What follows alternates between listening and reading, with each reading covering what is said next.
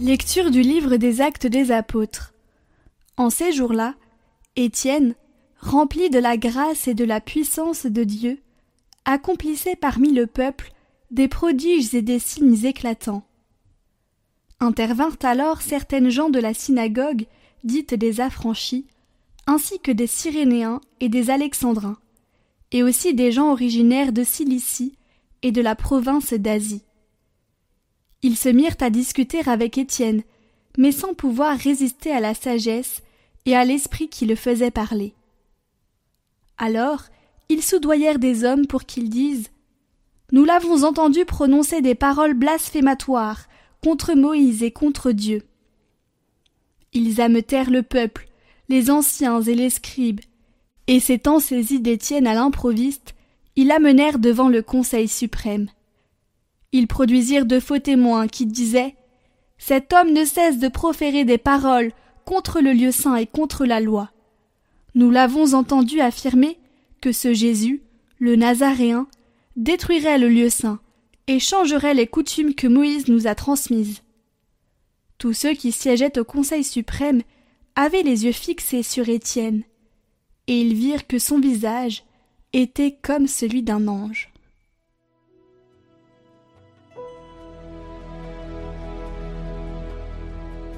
Heureux ceux qui marchent suivant la loi du Seigneur.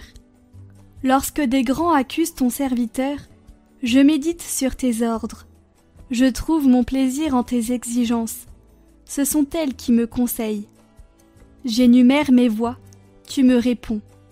Apprends-moi tes commandements. Montre-moi la voie de tes préceptes, que je médite sur tes merveilles. Détourne-moi de la voie du mensonge, fais-moi la grâce de ta loi.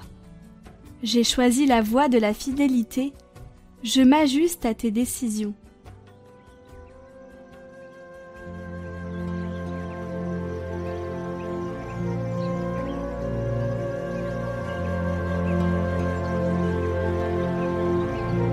Jésus avait rassasié cinq mille hommes, et ses disciples l'avaient vu marcher sur la mer.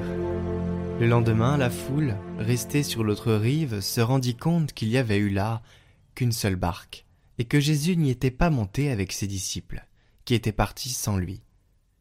Cependant, d'autres barques venant de Tibériade étaient arrivées près de l'endroit où l'on avait mangé le pain après que le Seigneur eut rendu grâce. Quand la foule vit que Jésus n'était pas là, ni ses disciples, les gens montèrent dans les barques et se dirigèrent vers Capharnaüm à la recherche de Jésus. L'ayant trouvé sur l'autre rive, ils lui dirent Rabbi, quand es-tu arrivé ici? Jésus leur répondit Amen, Amen, je vous le dis, vous me cherchez non parce que vous avez vu des signes, mais parce que vous avez mangé de ces pains et que vous avez été rassasiés. Travaillez non pas pour la nourriture qui se perd, mais pour la nourriture qui demeure jusque dans la vie éternelle, celle que vous donnera le Fils de l'homme, lui que Dieu, le Père a marqué de son sceau. Ils lui dirent alors Que devons-nous faire pour travailler aux œuvres de Dieu? Jésus leur répondit L'œuvre de Dieu, c'est que vous croyez en celui qui l'a envoyé.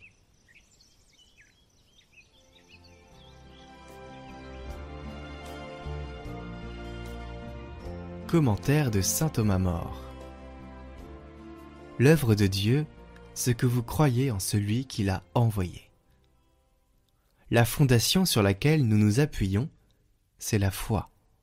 Sans la foi, inutile d'espérer apporter quelque chose, quelque réconfort spirituel. Quel soutien la Sainte Écriture pourrait-elle procurer à quelqu'un qui ne croirait pas qu'elle est la parole de Dieu et que sa parole est vraie? On doit y trouver bien peu de profit si on ne croit pas que c'est la parole de Dieu, ou si, admettant même qu'elle l'est, on croit qu'elle peut contenir des erreurs. Suivant que la foi est plus ou moins forte, les paroles de réconfort de la Sainte Écriture feront plus ou moins de bien. Cette vertu de la foi, aucun homme ne peut l'acquérir par lui-même, ni non plus la donner à un autre.